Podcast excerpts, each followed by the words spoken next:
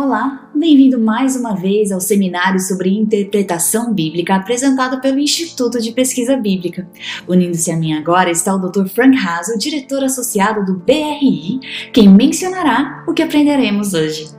Hoje vamos tratar de um assunto muito interessante, penso eu.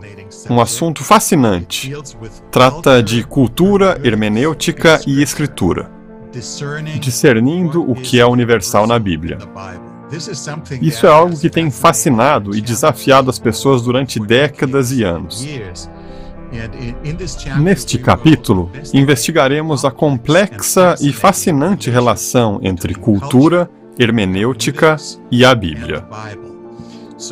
Veremos como a cultura influencia a nossa compreensão da leitura da Bíblia. O que na Bíblia é culturalmente condicionado e, portanto, relativo, e não realmente obrigatório para nós. Será que tudo ainda é obrigatório para nós na Bíblia? Ou existem algumas coisas que não há mais necessidade de fazermos? Como as ofertas pelo pecado no Antigo Testamento, que foram dadas por Deus, porém hoje não precisamos mais abater animais para obter o perdão. Portanto, essas e outras facetas interessantes serão tratadas neste vídeo. E claro, em maior detalhe no livro, se você tiver a oportunidade de ler sobre isso. E quem vai apresentar esse conteúdo? Esse é, na realidade, um capítulo escrito por dois professores e dois acadêmicos e especialistas na matéria. Um é Clinton Wallin, um estudioso do Novo Testamento. O outro é o Dr. Wagner Kuhn, diretor do Departamento de Missão Global e professor de Missão e Estudos Interculturais no Seminário Teológico Adventista do Sétimo Dia da Universidade Andrews. Eles estão intimamente familiarizados com os desafios que as diferentes culturas trazem e os desafios que a cultura nos coloca quando tentamos ler a Bíblia através de uma lente cultural. Ambos escreveram este capítulo e contribuíram para uma melhor compreensão. Assim, ao assistir ao vídeo, ao ler o capítulo contendo mais detalhes e informações adicionais, que Deus o abençoe ricamente. Espero que você obtenha alguns conhecimentos interessantes e úteis sobre o assunto.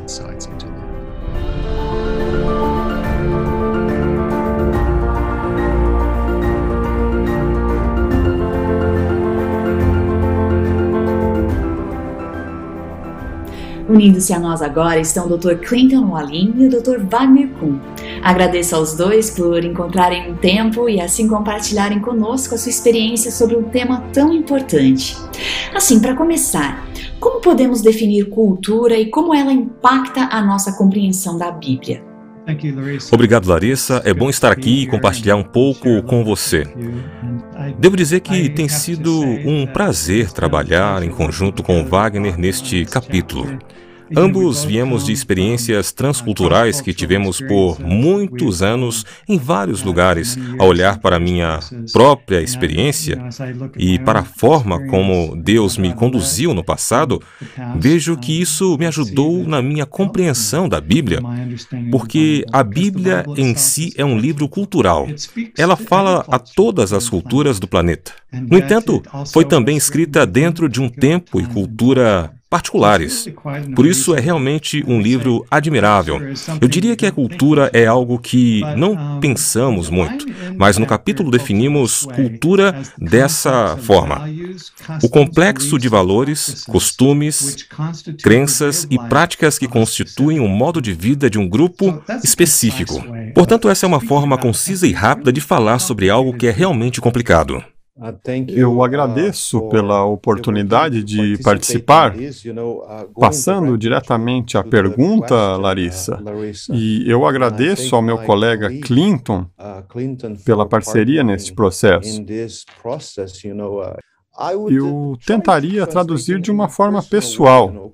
A cultura é o produto de ideias, criatividade e interações humanas. Isso tem um enorme impacto sobre nós. Podemos ir ou voltar ao Éden, ao jardim do Éden, para ver como Deus se mostrou na criatividade. o princípio de uma formação cultural e que os humanos no DNA da criação, Deus nos deu a capacidade de ser criativos e de criar uma cultura. As pessoas são capazes de criar uma cultura também.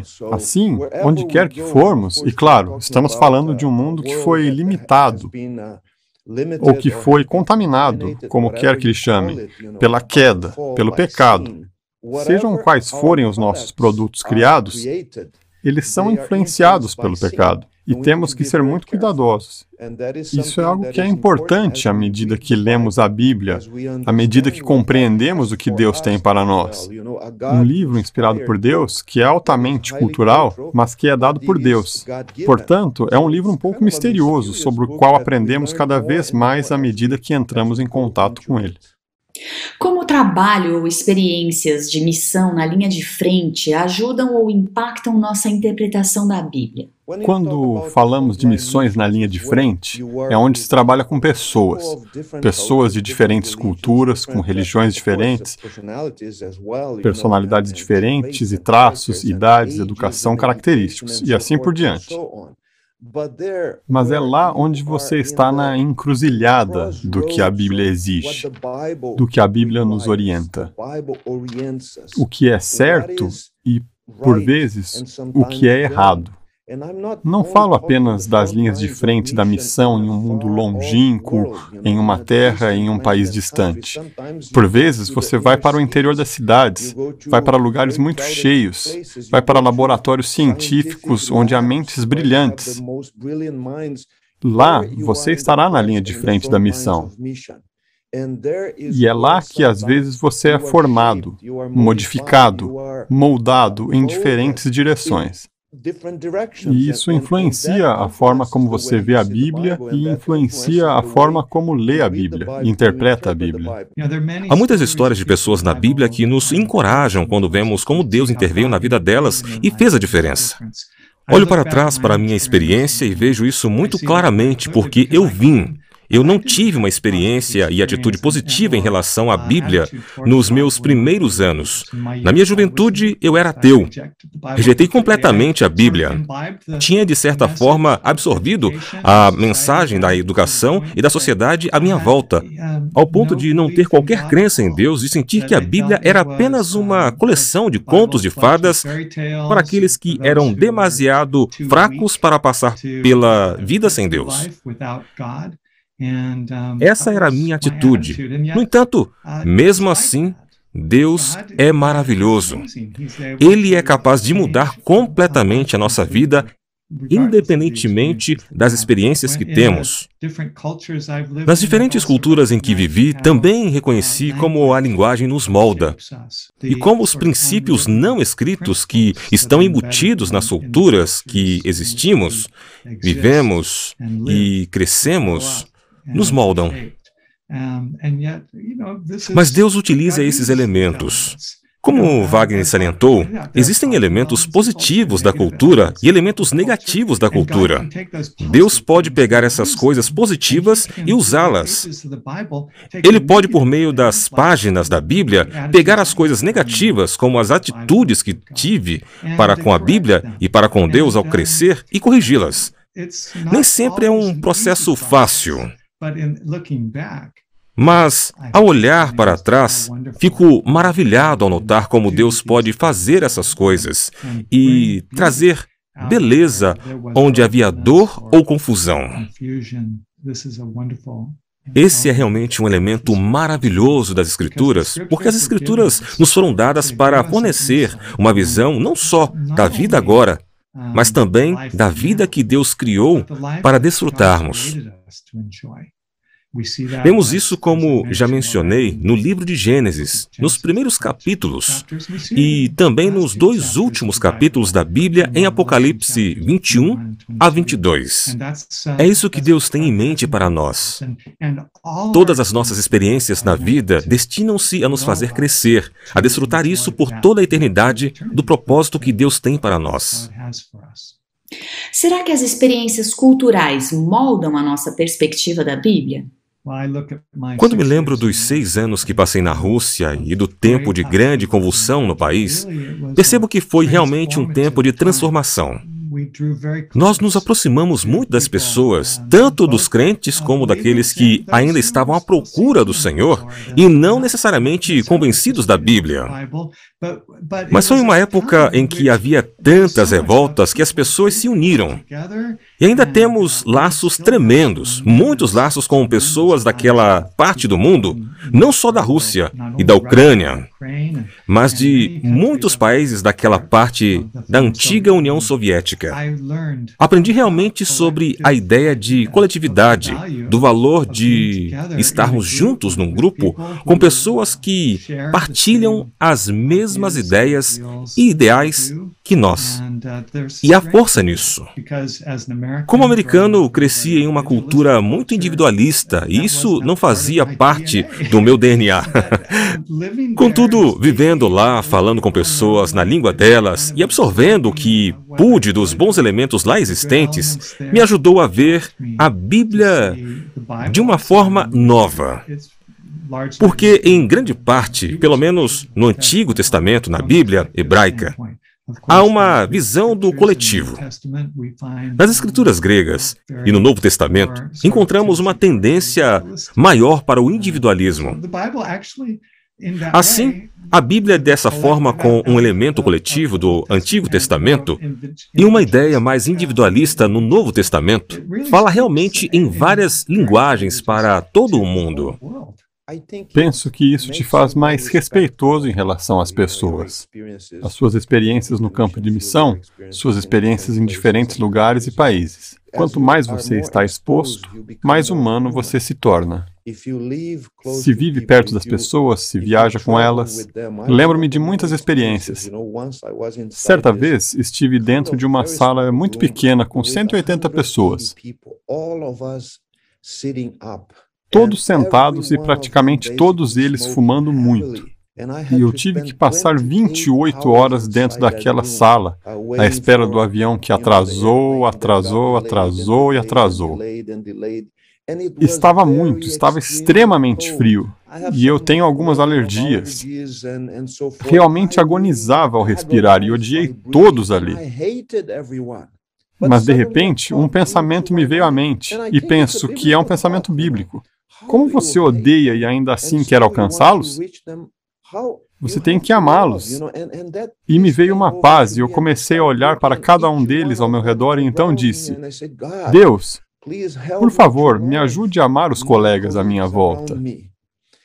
E aquele pensamento que vem de Deus para você, e depois voltas às Escrituras, e as Escrituras te falam: por favor, você tem que ser misericordioso, você tem que perdoar, tem que abraçar. Por isso, acredito que essas experiências o ajudam a ser mais misericordioso, mais respeitoso e também a ver a imagem de Deus nas pessoas, onde elas lhe oferecem hospitalidade, abrem suas casas, lhe oferecem seus alimentos, que em muitos casos quase não têm. E de repente, vêm as pessoas até você, especialmente naquela região onde eles tinham sede de Bíblia. E eles lhe perguntam: Você tem uma Bíblia? Eu nunca vi uma Bíblia. E eles abraçam a Bíblia, põem a Bíblia debaixo do seu travesseiro à noite. E depois vêm até você e lhe fazem muitas perguntas. Parece que qualquer resposta que lhes dê alimenta-os. Por isso, também precisa ter muito cuidado para que as respostas que lhes são dadas não se limitem à própria compreensão, à sua própria cultura. Você precisa realmente dar as respostas que a Bíblia lhes daria e encorajá-los a ler mais. Acredito que a própria Bíblia pode ser traduzida e interpretada pelas pessoas à medida que a leem. O Espírito Santo está lá para os ajudar à medida que a leem. Claro que é feito coletivamente, mas também é feito, como explicou o Dr. Walin, individualmente. É um vai e volta. Portanto, sim, somos enriquecidos por essa experiência. E quais são alguns dos desafios que nossa cultura impõe à interpretação da Bíblia? Essa é uma questão chave, porque ao olharmos para a Bíblia, Claro, a melhor maneira é lê-la nas línguas originais, mas para a maioria de nós, isso não é realmente uma opção. Por isso somos dependentes de traduções da Bíblia. A cultura começou a infiltrar-se nas traduções da Bíblia, afastando-a cada vez mais das palavras da língua e passando da Bíblia original para uma combinação do que achamos aceitável dentro da nossa cultura. E não só isso, mas como mencionei no início, há elementos dentro da cultura moderna que são deliberadamente subversivos da Bíblia. Assim, por exemplo, temos leituras enviesadas da Bíblia. Há um processo bem definido de como se subverte a verdade da Bíblia. Você faz a leitura natural do que sabe como qualquer pessoa. Podemos imaginar alguém que tivesse o mínimo de parcialidade possível, entende pelo que a Bíblia diz apenas o seu significado normal. Esse tem sido realmente o significado tradicional básico da Bíblia desde sempre.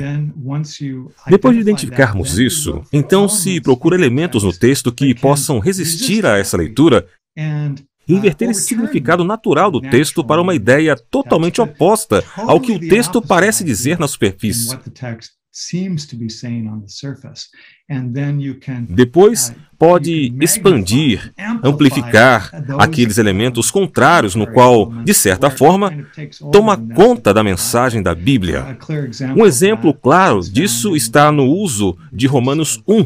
Por exemplo, segundo o qual, se você olhar para certas traduções da Bíblia e algumas paráfrases da Bíblia, na última metade de Romanos 1, verá que ela acomoda a mensagem para longe da Bíblia, a cultura e ao que é mais agradável para alguns leitores que não gostam realmente da mensagem direta e clara da Bíblia.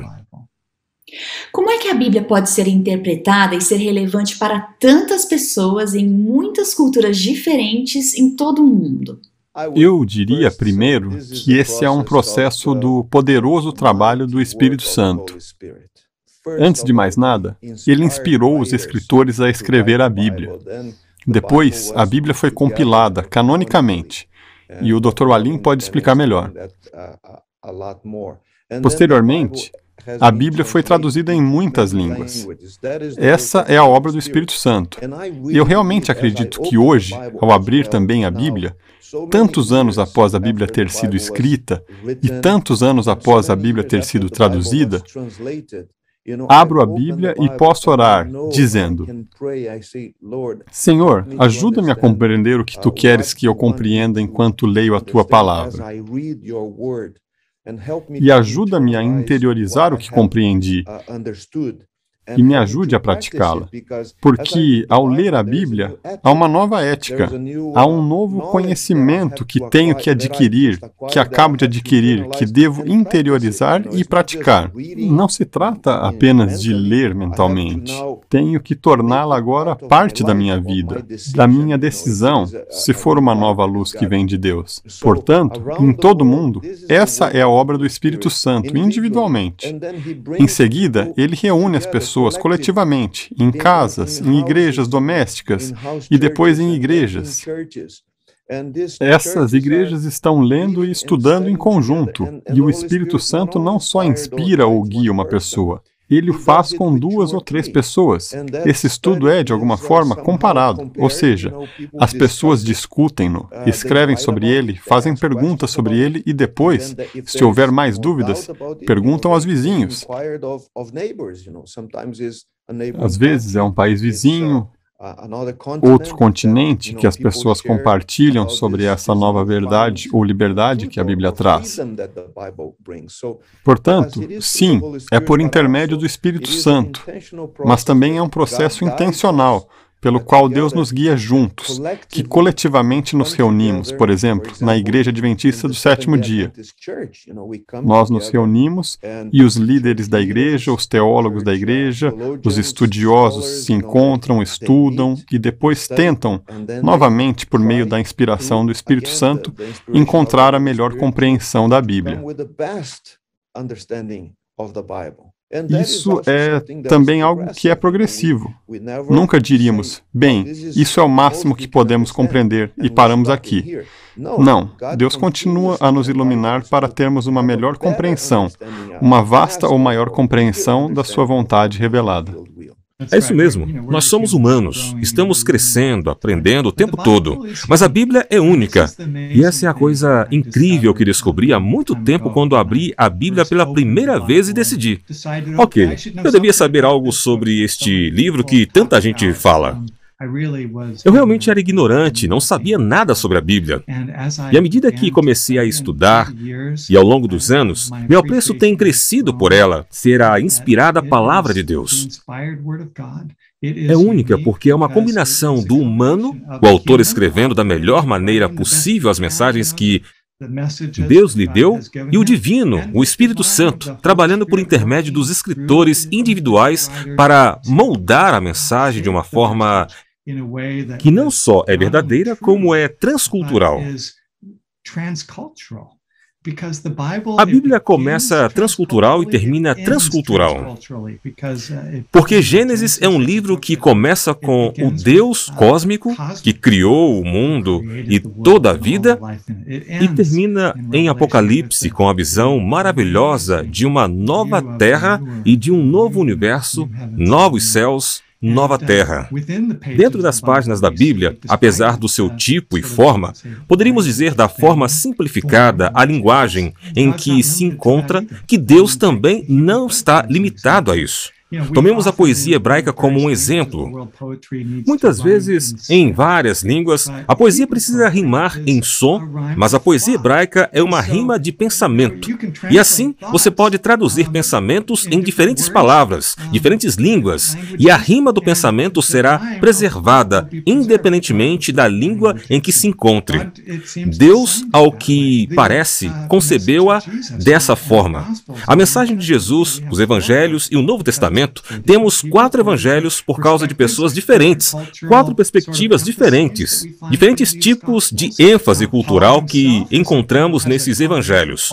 O próprio Paulo tem uma combinação de culturas. Ele é um cidadão romano, mas foi ensinado aos pés de Gamaliel, um sábio judeu que era amplamente respeitado na época, mencionado no livro de Atos como tendo palavras sábias, no momento crítico em que ajudou a evitar que o cristianismo fosse reprimido. Por isso é bastante surpreendente. E ao olhar para as cartas de Paulo, por exemplo, para as suas epístolas, ele escreve com um entendimento do Antigo Testamento e suas cartas estão permeadas com a Bíblia hebraica, e ao mesmo tempo ele conversa bem na língua grega e sobre a cultura romana. Por isso, o que escreve, escreve de forma que apela a todas as culturas nas quais está trabalhando. Esse elemento multicultural é o que encontramos em muitos outros lugares na Bíblia. Moisés cresceu no Egito, mas depois fugiu para Midian. E mais tarde passou por várias experiências no deserto. Temos José, mais uma vez que nasceu em uma família de hebreus, mas foi levado e empurrado para longe da sua cultura e família de origem para a cultura egípcia. O próprio Jesus, de certa forma, ele é o epítome da cultura celestial e do plano que Deus tem para nós da verdadeira humanidade, pois ele se tornou um ser humano. Não conseguimos compreender o que isso significa, ou seja, como o Deus do universo pôde se tornar verdadeiramente humano e um conosco. Entretanto, nada é impossível para Deus. Essa é uma forma que nos une não só a Ele, mas uns com os outros por intermédio de Jesus. Ele é a pessoa transcultural perfeita. Naturalmente, ele inspirou a Bíblia e, por isso, ela é também o livro transcultural perfeito. Como podemos encontrar o equilíbrio entre cultura, princípios bíblicos, identidade pessoal e coletiva? Abraão é um exemplo interessante, pois ele estava realmente no auge da civilização daquela época, a cultura mais avançada da época. No entanto, Deus o chamou para deixar aquela terra e ir para um lugar que nem sabia qual era. Mas ele confiava em Deus, que Deus o levaria para o lugar onde ele precisava estar. O próprio Moisés foi criado na civilização mais avançada daquela época. Ele foi chamado a ir embora e a conduzir o seu povo a fim de tirá-lo daquela situação. Daniel também foi educado e passou a sua juventude e os primeiros anos de sua vida adulta em Babilônia. Passar o resto da sua vida lá proveu uma tremenda oportunidade de causar impacto no mundo daquela época. E assim, essas diferentes pessoas da Bíblia são um incentivo para nós. Deus coloca esses personagens na Bíblia por uma razão. Ele pode nos fazer estar onde estamos, no cenário cultural, nos usar dentro desse cenário ou nos tirar dele para um lugar totalmente diferente, a fim de realizar o seu propósito por nosso intermédio. Mais uma vez, Larissa, é o princípio do sal e da luz. Por vezes, nesse processo que o Dr. Walin acabou de mencionar, Deus nos leva a outro lugar para ser luz, para ser seus mensageiros. É um processo que também nos muda. À medida que avançamos, à medida que nos envolvemos na obra de Deus, somos transformados. E muitas vezes, Deus se revela a nós mesmo por intermédio de outras pessoas que não o conhecem, mas em cuja vida habita o seu Espírito. Por exemplo, há essa grande discussão nos últimos anos entre missionários e antropólogos. Ah, os missionários são os que estão lá para transformar a cultura, e os antropólogos estão lá para preservar as culturas no seu estado mais puro, e assim por diante. Temos que ter cuidado com essas distinções, com essas diferenças. Uh, quando o Evangelho, quando a palavra de Deus chega a um lugar, a uma aldeia local, a uma cidade, ou uma família ou indivíduo, a palavra de Deus transforma essa pessoa. Isso não significa que a palavra de Deus seja para transformar ou tenha que salvar e converter a cultura. A cultura é um subproduto das interações humanas.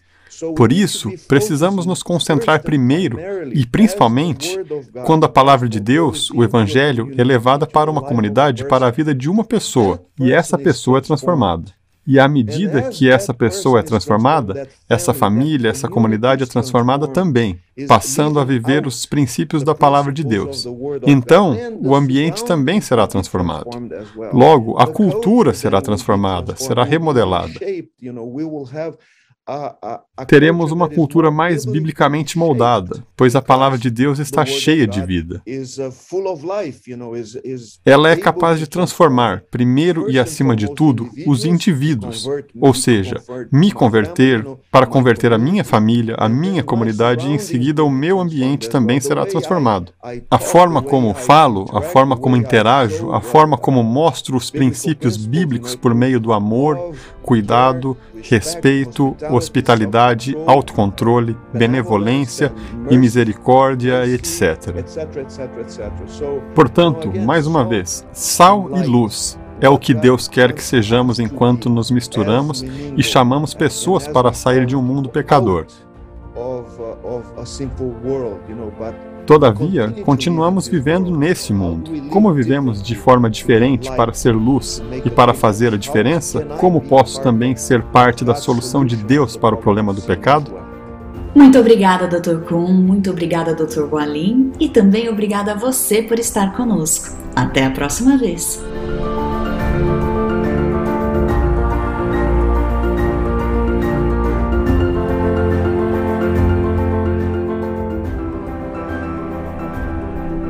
Para um estudo mais aprofundado deste assunto, adquira agora o livro Biblical Hermeneutics and Adventist Approach no site www.adventistbiblicalresearch.org.